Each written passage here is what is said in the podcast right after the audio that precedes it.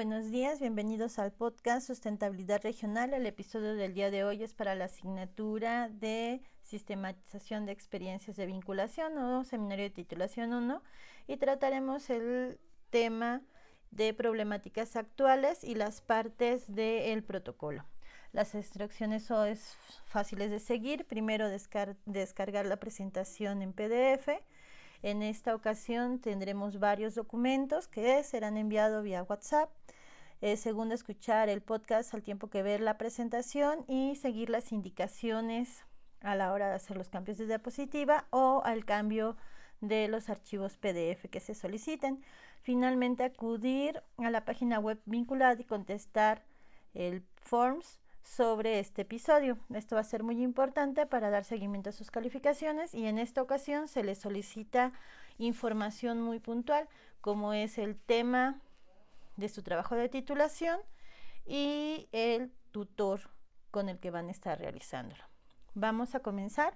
Se mandaron eh, cuatro archivos en PDF el primero que vamos a comenzar a analizar es la presentación y se titula Problemáticas actuales. Y vamos a darle a la siguiente diapositiva, por favor. En esta diapositiva lo que vemos es realmente cómo encontrar nuestro propósito. Este proceso de titulación, decíamos desde las clases pasadas, que nos conlleva al menos un año y medio, dos años de nuestra vida, o se puede alargar, ¿no? Muchísimo más. Hemos tenido estudiantes que han tenido que vivir con su tema de titulación hasta seis años. Eh, esto no quiere decir que lo vayan a hacer ustedes, pero sí sería importante que vieran este dibujo, está en la diapositiva, y que veamos cuál es el propósito, ¿no? Entre lo que amas, en lo que eres bueno, eh, por lo que te van a pagar, que esto siempre tiene que ser importante, y lo que realmente necesita el mundo para que aportemos, ¿no? Yo creo que si vemos esta circunstancia, ustedes hicieron un FODA personal donde trataron de vislumbrar estas circunstancias y además analizar problemáticas locales que se pudieran generar y que ustedes analizaran qué herramientas tenían para poder dar solución a estos problemas. Aquí supongo que también un elemento nuevo que los puede sacar un poco de balances, pues también hay que preguntarnos por qué van a pagar, ¿no? Platicábamos Israel y yo ayer que después de esta crisis sanitaria el mundo se va a ver en una recesión económica bastante interesante que economistas han calculado que nos llevará alrededor de 10 años volver a tener una estabilidad económica, un proceso de crecimiento. México tenemos un problema porque además de los procesos de la baja en el costo del petróleo, del que es la entrada principal del VIP, y del proceso de turismo que se ha detenido, que es la segunda o tercera cuestión más importante de los procesos económicos del país, pues esto va a dar un proceso de retroceso, de decrecimiento de nuestros procesos económicos.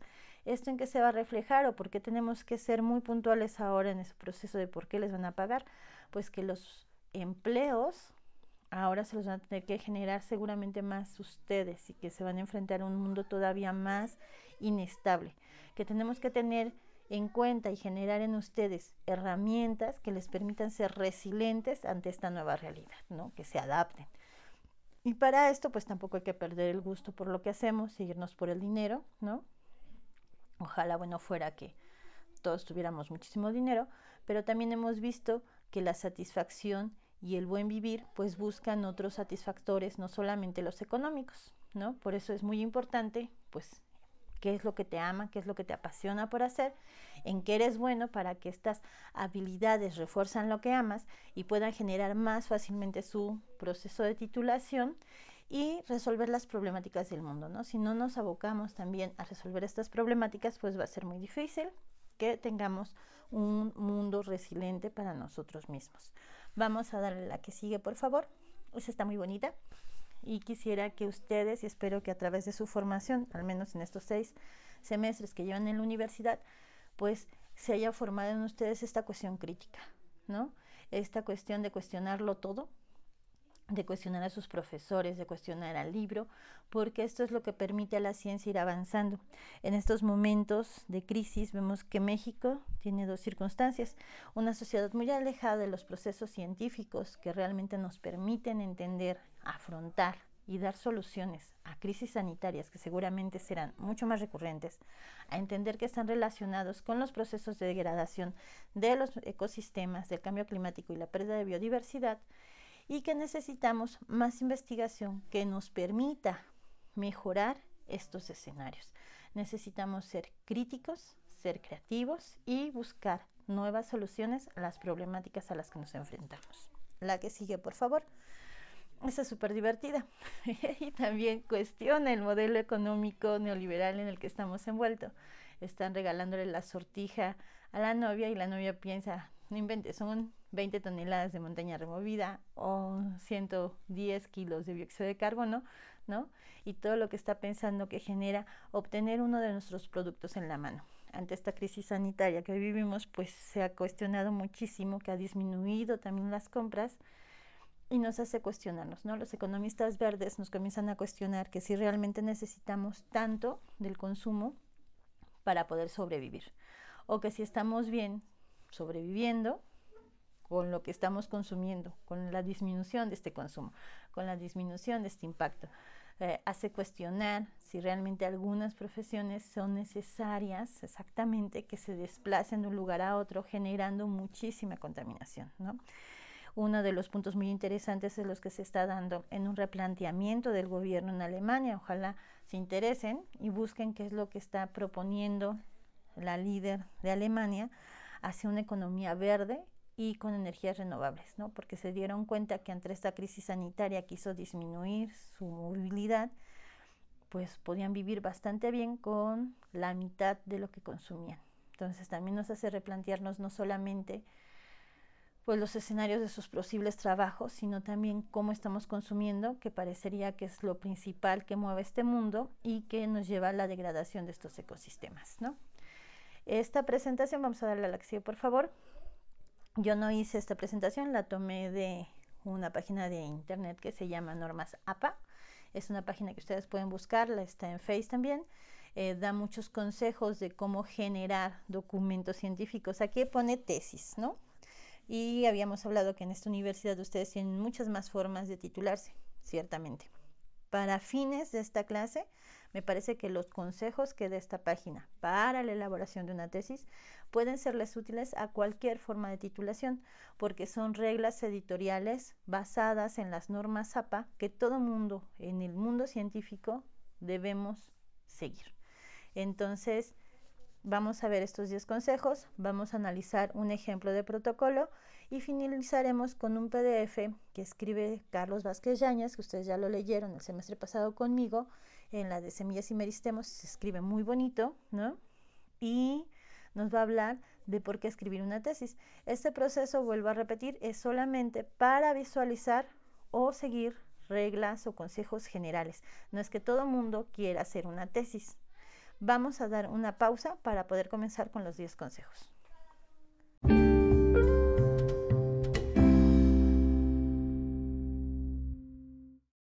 Bien, vamos a continuar, vamos a darle la siguiente por favor y vamos a ver la primera recomendación. Escribir en tercera persona. Vienen dos ejemplos de lo correcto y lo incorrecto. Tiene que ser en tercera persona y cuando estemos escribiendo la el proyecto de titulación, cualquiera que sea la modalidad, tiene que ir en tercera persona y de manera impersonal, ¿sí? Y en pasado. Para el protocolo podemos utilizar esta forma o pueden utilizarla en futuro porque son acciones que ustedes van a realizar. Vamos a darle la que sigue, por favor. Utilizar solo un tipo de viñetas. Si ustedes utilizaron en la primera sección un tipo de viñetas, es recomendable que el texto siga una uniformidad y que se mantenga ese tipo de viñetas a lo largo de todo el texto. Hay gente que le gusta estar cambia y cambia de viñetas, ¿no? Esto es un poco más serio, vamos a tener reglas más concretas y se recomienda no utilizar más que el primero que nosotros hayamos utilizado. La siguiente, por favor. Esta va a ser muy importante, ¿no? Siempre nos cuesta eh, poder hacer párrafos adecuados o saber cómo son los párrafos adecuados. Un párrafo adecuado no debe constar de más de 20 renglones, no son Saramago, ¿no? Saramago puede escribir tres cuartillas seguidas en un solo párrafo y las ideas siguen fluyendo, pero nosotros no, nosotros necesitamos puntos, punto y coma, punto y separado y podemos ayudarnos mucho con esta regla. Contar 1, 2, 3, 4, 20, ya, punto y aparte, ¿no? No podemos tener tampoco párrafos de una sola idea o de dos renglones, porque entonces nada se ve como telegrama, ¿no? Tiene que estar hilado el texto y recordemos que siempre tiene que ir de lo general a lo particular. Vamos a la que sigue, por favor. La escritura de los números parecería una tontería, pero se escribe en letra del 1 al 10 y a partir del 11 se ponen los números. Esto va a facilitar la uniformidad y la elegancia de su texto. Vamos a darle la que sigue, por favor. Para resaltar ideas, aquí nos sugieren utilizar las cursivas, ni utilizar puras mayúsculas o utilizar negritas. Recordemos que nuestros textos tienen nombres científicos y estos nombres científicos tendrán que ir en cursivas. Tendremos que ver que estas palabras que nosotros queramos resaltar no estén tan cerca de un nombre científico que se pueda confundir. Yo no creo que nadie lo confunda, pero pues podríamos utilizar tal vez nosotros las negritas en algún momento, en algún punto, al inicio de los párrafos, ¿no? Que se podría dar el caso. Vamos a darle la que sigue, por favor.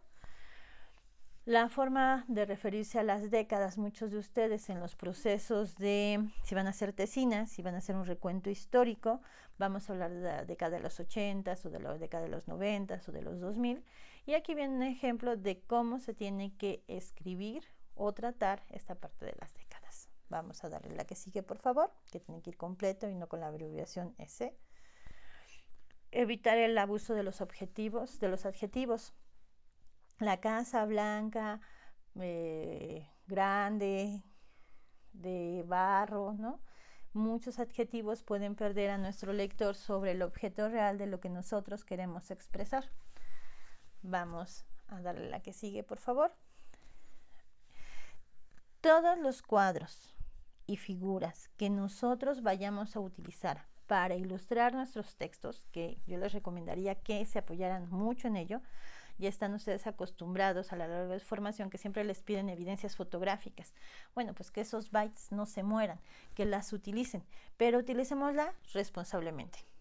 Una edición, una foto que realmente ilustre eh, lo que nosotros queremos poner o expresar y los cuadros, aquí ponen tablas, pero dijimos que son cuadros en español castizo, eh, también tienen que venir pues bien hechas, hay formatos, ¿no? Eh, son tablas muy sencillas, claras, con un pie de figura las figuras y con un encabezado los cuadros y todas tienen que venir citadas de donde las tomamos, pero además tienen que estar citadas o referenciadas en el texto. ¿No? De nada sirve tener una imagen que no venga citada en el texto. Yo voy leyendo el texto y me tiene que vaer o mandar a la figura.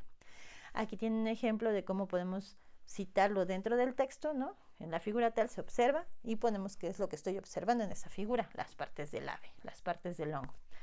O podemos ponerle entre paréntesis cuando hagamos referencia a estos elementos. Una figura, un cuadro puesto en nuestro texto sin ser referenciado en el escrito, no tiene por qué estar ahí. ¿sí? Vamos a darle la que sigue, por favor. No dejar un solo renglón al terminar una página o el inicio de la otra. Estos se conocen como huérfanos en los procesos editoriales y regularmente no son deseables porque cortan la visión de tu página. Editorialmente se ven mal. Incluso en algún momento hablábamos que los títulos en 16, subtítulos 14 y el texto hacia el interior en tamaño 12.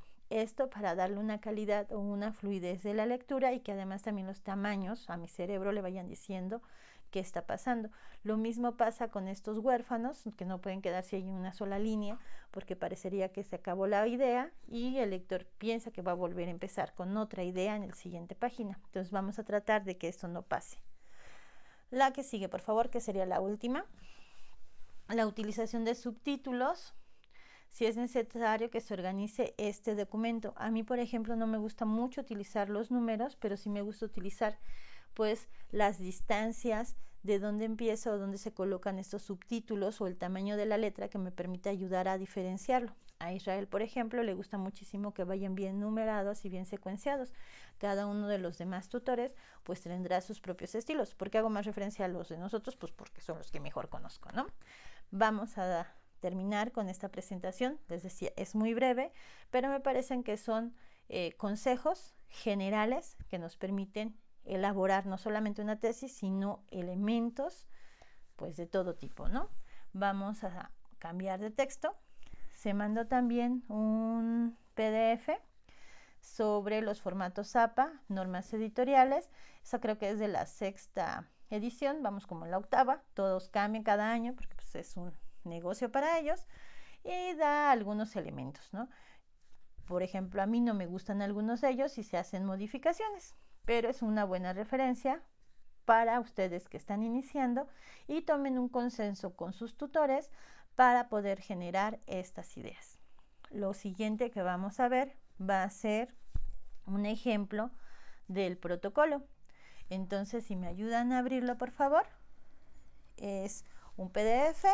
Este no está en presentación, pero vamos a ir describiendo y vamos a ir analizando sus partes y el número de hojas que está presente. Vamos en lo que ustedes lo abren a dar una pausa para que el siguiente corte pues sea dedicado específicamente a las partes y características de un protocolo.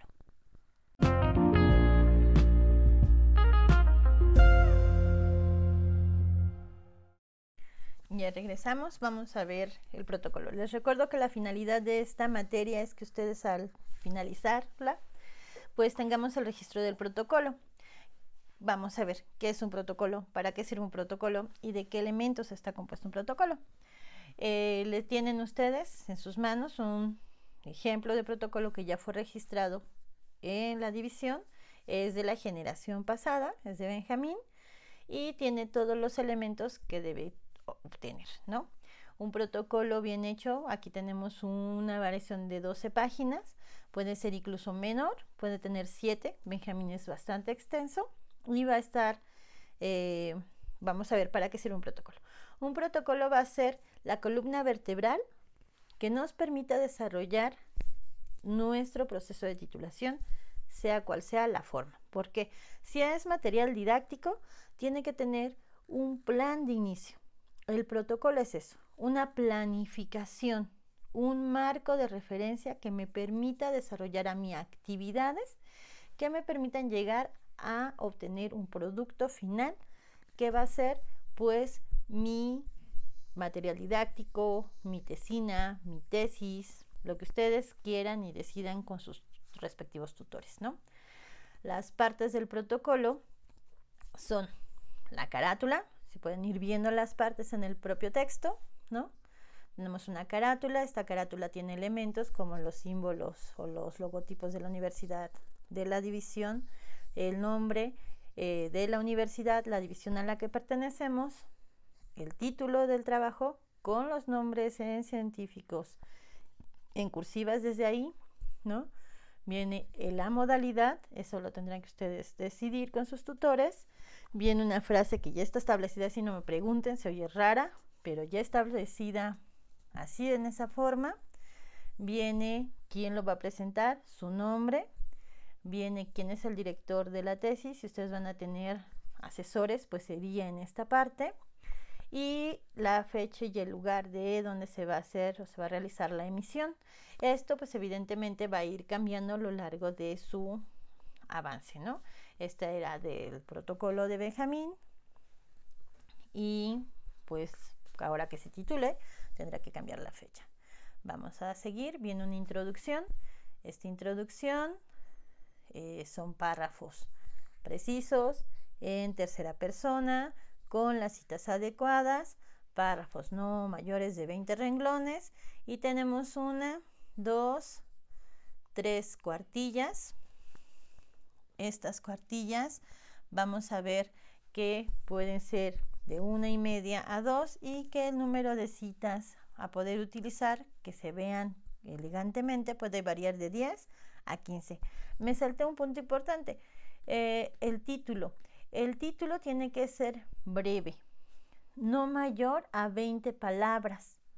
2, 3, 4, 5, 6, 7, 8, 9, 10, 11, 12, 13, 14, 15, 16 tiene la de Benjamín y tiene que ser explícito, me tiene que decir de qué trata el trabajo, todo, porque es lo que yo voy a leer. El título para mí tiene que estar cuadrado o ser muy parecido a la pregunta de investigación, que es la que va a delinear lo que voy a realizar, y el objetivo general, porque es lo que yo quiero obtener al final de este proceso. Entonces, un título tiene que ser breve, claro y conciso. ¿No se puede obtener? Pues sí, veamos el de Benjamín. Dice efecto del rejargar sinforicarpios microfilms propagado con micorrizas arbusculares nativas sobre jales bajo condiciones de invernadero. Me queda perfectamente claro que Benjamín va a trabajar con rejalgar, con hongos micorrízicos y con jales y que va a hacerlo en un invernadero. ¿Sí? Está bien planteado, es breve, ¿no? Y vamos a ver más adelante si es cierto que esto está cuadrado con los procesos de la pregunta de investigación y el objetivo específico. Después de una introducción que dijimos que puede ser de una eh, extensión de cuartilla y media hasta tres que tiene Benjamín aquí, ¿no? Y veíamos que Benjamín tiene huérfanos, tengamos cuidado, también esto cambia. Les recuerdo que ellos, ustedes trabajan en la versión eh, de Word normal y que cuando yo la paso a mi Mac se desconfigura todo. Entonces seguramente fue también por esos dos errores. La siguiente parte después de la introducción, para mí la más importante es la justificación, es el por qué realizar este trabajo, por qué la importancia de su trabajo, qué es lo que pretenden resolver, qué problemática general se plantean y en específico cuál van a atender. Para mí el alma de un trabajo de titulación, sea cual fuera la forma, es la justificación, porque eso es lo que me permite a mí tener elementos de defensa de este trabajo ante externos, como que, pues, ¿por qué estás haciendo con jales? Bueno, pues es una problemática que está afectando a los pobladores de los lugares donde se realizan estas extracciones mineras. ¿Y por qué déjale? Pues es una planta nativa. ¿Por qué los hongos micorrízicos? Porque favorecen la quelación de los elementos tóxicos y permiten que la planta dure más tiempo, ¿no? Entonces me permite a mí los argumentos de defensa y de la importancia de este trabajo, ¿no? A mis tesistas siempre les digo, bueno, piensa qué pasaría en el mundo si no se realizara tu trabajo. Esto me da los elementos para poder defenderlo y para argumentar por qué se debe realizar. Además de esto, pues siempre se le solicita que tiene que tener un tinte hacia los licenciados en desarrollo sustentable. Una tesis de ustedes no puede ser ni de biología, no puede ser el gen 34 de la mosca tsetse, que quién sepa qué sirva, que no va a aterrizarse en una comunidad, que no va a atender una problemática actual y puntual. Eh, tiene que ser esto también, tiene que ser innovador su propuesta de trabajo, eh, tiene que hacer algún aporte y yo le sugeriría, aquí creo que no lo puse con Benjamín, ¿no? Mi culpa, eh, los objetivos del desarrollo sustentable. Tienen ustedes 16 objetivos que seguramente están aportando. Este trabajo de titulación pues seguramente está aportando al objetivo 15, que es a la salvaguarda de los ecosistemas terrestres y a la biodiversidad. ¿no? La pregunta de investigación dice, ¿qué efecto tendrá Sinforicarpus microfilums o propagado con hongos con micorrizas nativas sobre jales con tres tratamientos en condiciones de invernadero. Si se fijan, tiene los mismos elementos que el título y es un poco más puntual. Para Benjamín se establecieron dos preguntas de investigación, que esto puede ser, se genera una hipótesis, esta hipótesis puede o no estar presente, porque nos permite el reglamento tener la pregunta de investigación y o la hipótesis. El objetivo general, si ustedes se fijan, también es muy parecido al título y a la pregunta de investigación, para mí, Mónica Rangel Villafranco, los objetivos específicos son metodológicos. Esto me permite a mí ver cuáles son los pasos que tengo que sortear, las piedras con las que tengo que construir mi puente para llegar a ese gran objetivo específico, ¿no? Obtener el suelo rizosférico, hacer mi, eh, mi inóculo, analizarlo, propagar el rejalgar, ponerlo a crecer sobre los jales, esperarme los tres meses y ver qué pasó, ¿no? Para otros, pues pueden ser filosóficos, para otros tipos de trabajos, porque también tenemos trabajos con tintes más, este es un trabajo totalmente experimental, tenemos otros trabajos que son más eh, descriptivos y los objetivos se plantean diferente en ese momento. Vamos a seguir. Vienen las metodologías. Las metodologías pueden venir descritas, perfectamente citadas, o pueden venir en un diagrama de flujo o pueden estar las dos presentes, ¿no? La descripción y el diagrama de flujo. Vienen las referencias, bibliografía, literatura citada, como ustedes lo quieran nombrar, pero siguiendo las reglas APA y acomodadas por orden eh, eh, por orden alfabético y con mayúsculas y minúsculas. Aquí ya encontramos un error, no me había dado cuenta hasta ahorita que lo estoy viendo con ustedes. Benjamin dejó en mayúsculas dos de sus citas. Esto no puede ser, tiene que ser totalmente uniformado, ¿no? De uniforme. Un cronograma de actividades. Cuando nosotros soñamos algo, estos sueños no se convierten en metas si no les ponemos fechas. Entonces, este cronograma me permite a mí ir generando estas actividades que son mis objetivos específicos y además ponerles cuándo las voy a realizar para ver un avance significativo. Finalmente, esto es optativo. Yo les pido a mis estudiantes un índice tentativo, que es el gran esqueleto sobre el que vamos a trabajar para poder ir desarrollando la investigación no solamente de forma manual, sino también de una forma intelectual en la búsqueda de información que les sea útil para poder resolver o llegar a su objetivo general, ¿no?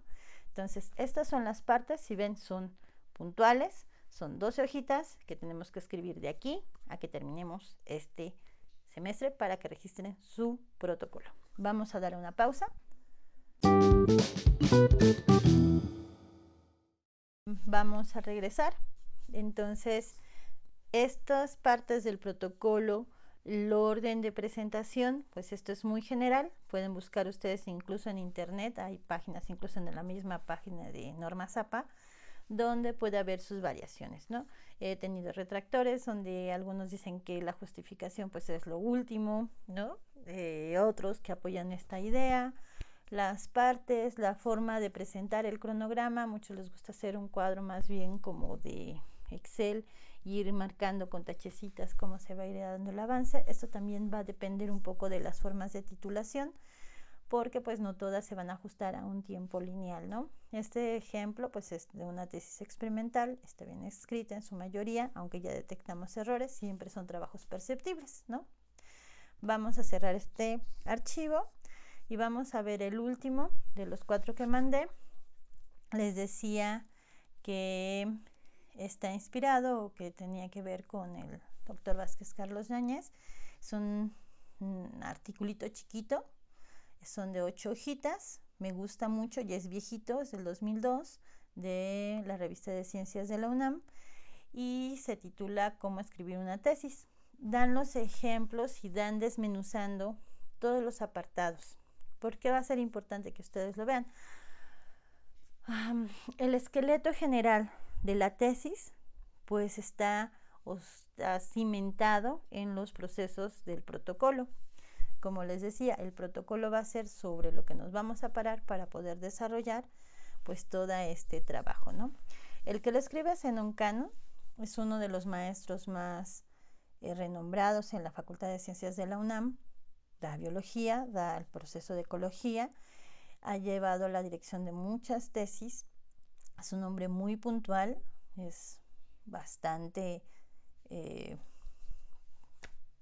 ¿cómo decirlo?, puntilloso en lo que hace, es muy crítico y me parece que sus textos, regularmente doy este, de cómo escribe una tesis al principio y al final escribe uno súper bonito de cómo presentar un examen de grado.